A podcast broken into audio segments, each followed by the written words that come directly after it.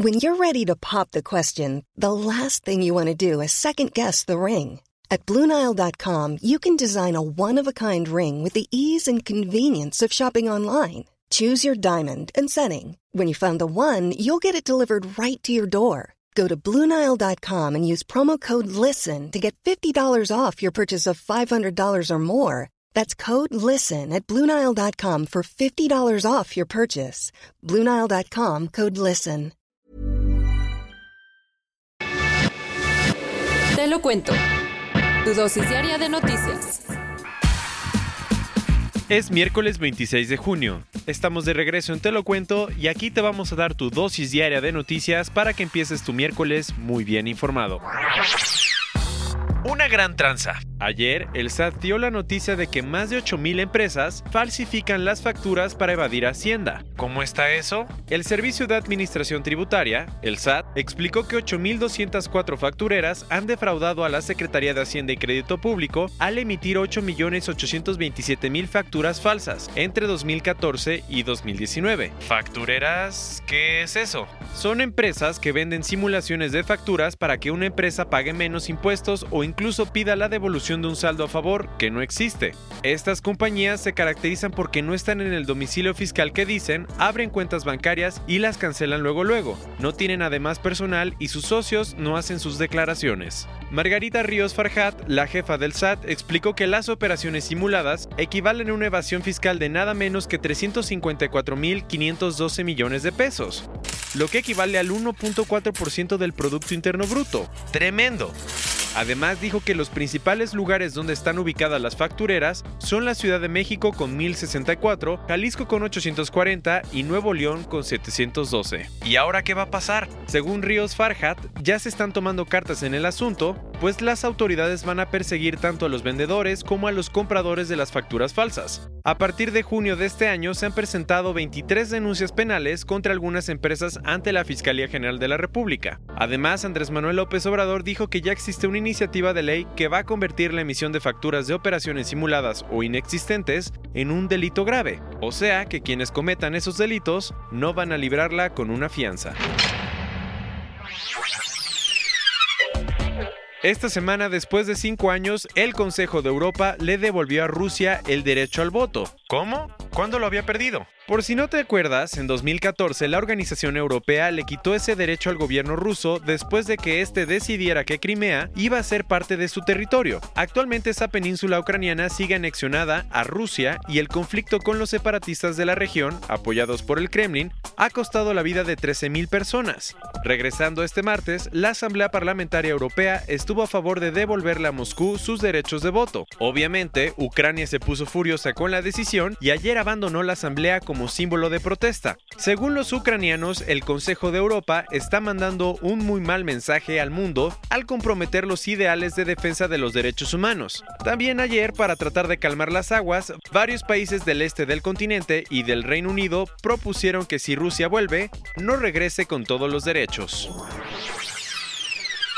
Bye bye Jewel. Ayer San Francisco se convirtió en la primera ciudad de Estados Unidos en prohibir la venta de cigarrillos electrónicos. Los legisladores de la ciudad californiana votaron a favor de prohibir la venta y distribución de cigarros electrónicos en establecimientos y tiendas online. Con esta medida San Francisco tomó la delantera y se convirtió en la primera ciudad en tener una legislación del tipo en Estados Unidos. Su objetivo es frenar el aumento del vaping entre los jóvenes, pues acuérdate que Juul, la compañía más popular de cigarrillos electrónicos, había sido acusada de fomentar el consumo de su producto entre las nuevas generaciones. La empresa se vende como una alternativa para los adultos que quieran dejar de fumar cigarros tradicionales, pero los legisladores dicen que no cumplen su propósito ya que sigue siendo una continuación del tabaco. Ahora solo falta que London Breed, la alcaldesa de la ciudad, apruebe la medida para que todas las tiendas quiten los cigarrillos de sus estantes. Pasándonos otros cuentos, aunque no lo creas, la NASA fue hackeada por 10 largos meses sin que nadie se diera cuenta. Gracias a una auditoría que hizo la oficina del inspector general de la Organización Espacial Estadounidense, se descubrió que alguien robó documentos confidenciales relacionados con las misiones a Marte de la agencia. El robo cibernético demostró que la NASA tiene graves fallas de seguridad, ya que el hackeo duró casi un año, desde abril de 2018 por medio de una Raspberry Pi, una de las computadoras más pequeñas del mundo, que se conectó uno de sus laboratorios. De miedo. Esta semana, Giannis Antetokounmpo fue coronado como el jugador más valioso de la NBA. El delantero de los Bucks de Milwaukee es el primer atleta griego de la Asociación de Básquetbol que gana el título Most Valuable Player y que es nominado como jugador defensivo del año. ¡Felicidades! Por si no te suena, este año Antetokounmpo llevó a su equipo a las finales de la Conferencia del Este, pero perdió frente a los Raptors de Toronto. También en los premios NBA 2019, Rudy Gobert ganó por segunda vez consecutiva el premio al jugador defensivo del año. Ayer Irán respondió a las sanciones que Estados Unidos le impuso el lunes. ¿Qué dijo? Hassan Rouhani, el presidente, acusó a los estadounidenses de mentir cuando dicen que desean negociar con Irán y explicó que la crisis entre ambos gobiernos se debe al retraso mental de la Casa Blanca. Ups. Además dijo que la administración de Donald Trump era la responsable de cerrar la vía diplomática. Por su lado, Trump dijo que la declaración de Rouhani era insultante y una muestra de que no entiende la realidad. Bill Gates le dio un consejo al gobierno estadounidense, que regule mejor a las grandes compañías tecnológicas. ¿Y por qué? El fundador de Microsoft explicó que como esas empresas tienen cada vez más influencia en la cultura, en los negocios y además en la vida de millones de personas, es necesario dar un paso más allá y reglamentar sus prácticas, sobre todo las relacionadas con la privacidad de los usuarios.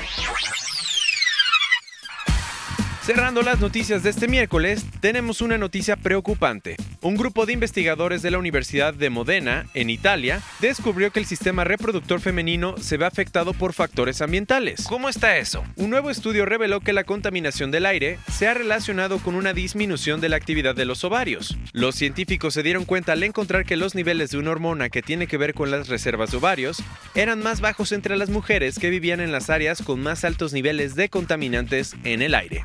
Esta fue tu dosis diaria de noticias con Te lo cuento. Yo soy Diego Estebanés, no olvides darle clic y escucharnos mañana.